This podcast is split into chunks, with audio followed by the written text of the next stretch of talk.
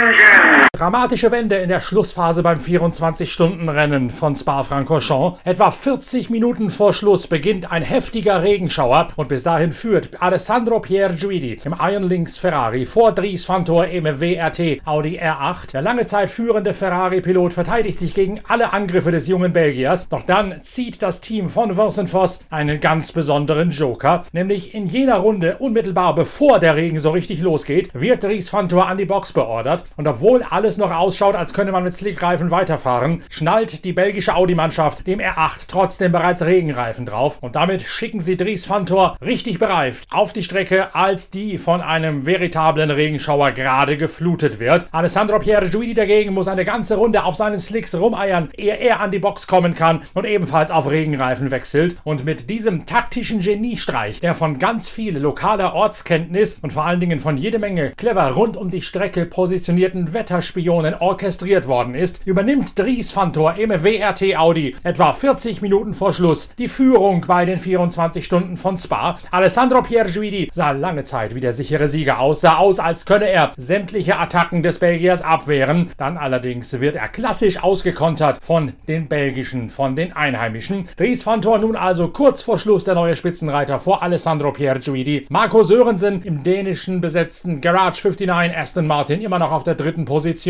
Nick Tandy hat sich trotz seiner Strafe auf Platz 5 nach vorne arbeiten können im besten der Porsche vor Patrick Niederhauser im Saint-Telog Racing Audi. Dessen Teamkollege Christopher Hase fasst das Rennen zusammen. Bei uns gibt es ehrlich gesagt gar nicht so viel zu berichten. Äh, bis auf dass uns das Thema Fulcos Yellow strategisch so gut wie fast immer einen Strich durch die Rechnung gemacht, gemacht hat. Ähm, da konnten wir so gut wie gar nicht profitieren von, unserem, von unserer Sequenz, in der wir halt gerade waren. Da haben die, die sich eigentlich in der Top-Führungsrunde befinden, die waren da, sage ich so, ein bisschen die Lucky Dogs in dem Fall.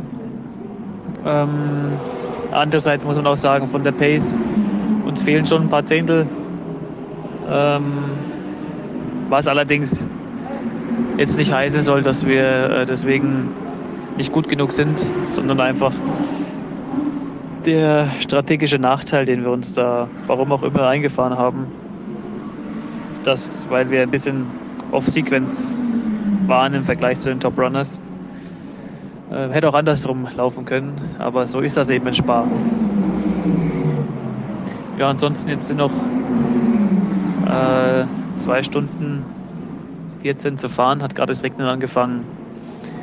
Mal sehen, vielleicht können wir das Blatt nochmal wenden.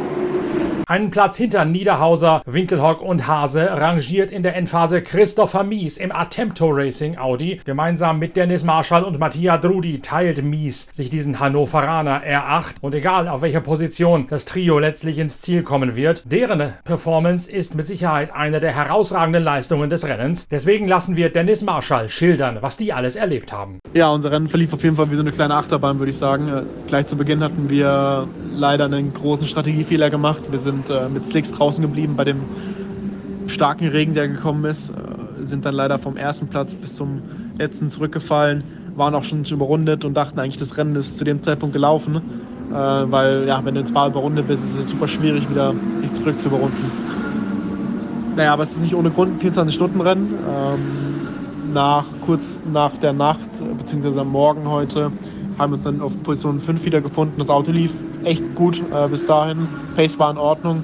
Äh, wir haben die eine oder andere, andere richtige Strategie gewählt. Und ähm, genau, und jetzt kämpfen wir aktuell um Position 5, Position 6. Ähm, wir müssen gucken, dass wir jetzt die letzten ein, zwei Stunden noch die richtige Strategie wählen, falls ein Full Course Yellow kommt. Und ähm, dann denke ich mal, wird das auf jeden Fall ein zufriedenstellendes Ergebnis nach, nach einem eher schwierigen Anfang. Beim italienischen Porsche-Team Dynamic hat man noch einmal ein bisschen genauer ins Auto reingeguckt. Klaus Bachler hatten wir als Ausfall vermeldet, den lange Zeit als sechsten bestplatzierten Porsche 911 gemeinsam mit Christian Engelhardt und Matteo Cairoli. Mittlerweile gibt es eine Konkretisierung für den Ausfallgrund. Es waren nicht die Bremsen, wie zuerst vermeldet wurde. Das sei, so präzisiert Klaus Bachler, ein normales Verschleißproblem gewesen. Stattdessen allerdings hätte der Ausfall eine andere Ursache gehabt. Wir haben äh, nach 14 Stunden ein Problem gehabt mit der Lichtmaschine und äh, so, das hat uns so viel Zeit gekostet, dass wir dann leider ausgefallen sind. Äh, nach zwölf Stunden waren wir noch Sechster. Äh, das war ganz gut, wir waren ganz gut dabei, aber leider 14 Stunden, also nach 14 Stunden sind wir dann ausgeschieden. Als der Regen losging, gab es eine Full Course Yellow, gefolgt von einer Safety Car Phase. Mittlerweile ziemlich genau eine halbe Stunde vor Zieleinfahrt um 16.30 Uhr ist die grüne Fahne wieder draußen. Dries van führt mit dreieinhalb Sekunden Vorsprung vor Alessandro Pierre Guidi und dann Marco Sörensen auf der dritten Position vor Nico Müller, Nick Tandy, Patrick Niederhauser und Christopher Mies. Einmal, einmal mehr bahnt sich ein gewaltiges Finale beim größten GT3-Rennen der Welt an. Und wir sind wieder für euch da nach der Zieldurchfahrt mit den Stimmen von Siegern und Besiegten. Bis dahin, tschüss, danke fürs Reinhören, euer Norbert Okenga.